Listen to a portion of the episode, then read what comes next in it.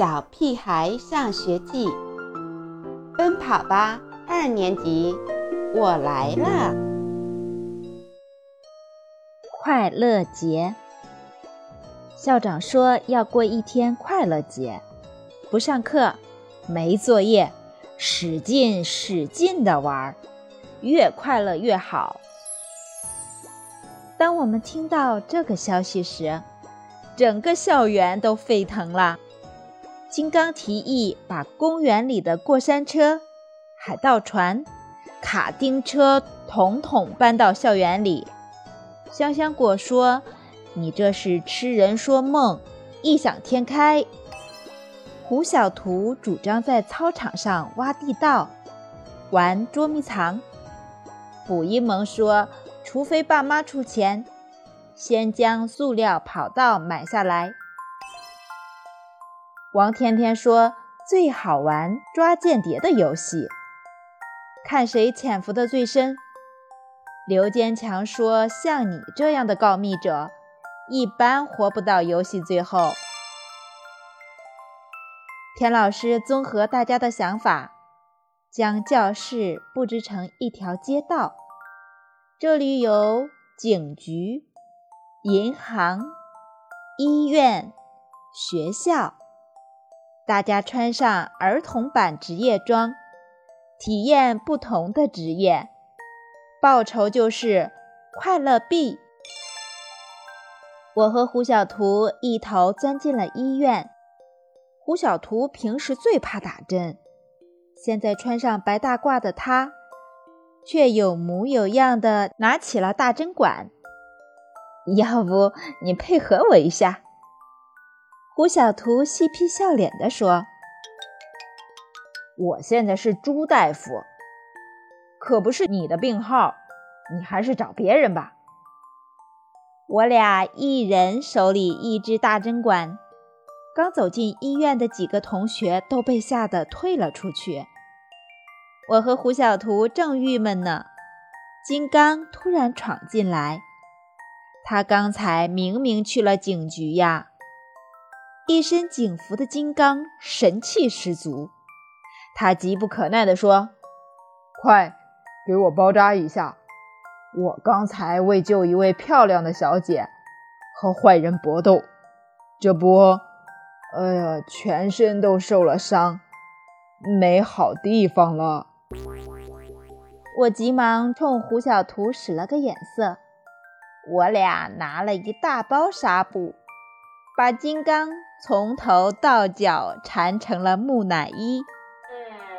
学校里的王天天也忙得不亦乐乎，这回他可过足了当老师的瘾。他正拿着教鞭维持课堂纪律，一会儿教数学，一会儿教语文。下面的学生大声起哄。王老师，下去吧，没一个地方讲对了。我和胡小图的职业体验都很顺利，挣了不少快乐币。我们决定存到香香果和卜一萌的银行里。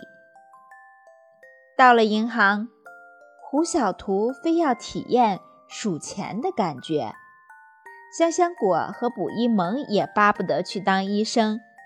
于是，我们双方成功兑换了身份。面对堆成小山一样的快乐币，胡小图两眼放光。一百，一百五，两百。胡小图第一遍数的是五千七百五十元，第二遍数的是八千七百三十五元。第三遍居然数出了一万零八百六十五元，在银行的工作数不清钱可不是小事。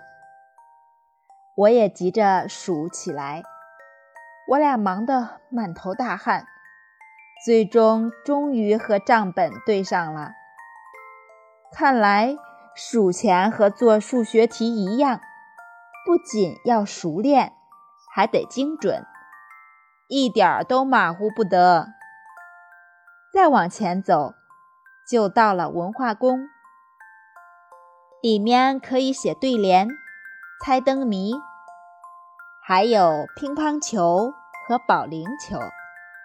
我抓起保龄球就扔，可能是之前数钱数的手和胳膊都不听使唤了，扔了几次都没击中。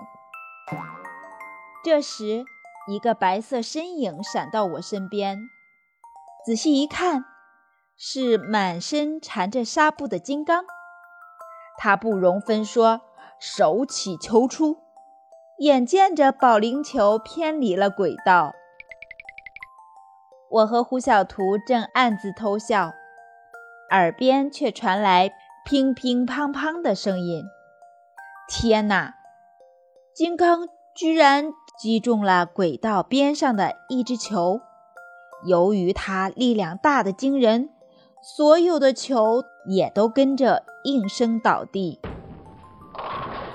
金刚连蹦带跳地欢呼着：“中了，中了，中了！”我说：“英雄，你怎么跑到我这儿来了？”身穿白大褂的卜一萌和香香果突然冒出来，叫住金刚：“快跟我们回去，你还没出院呢！”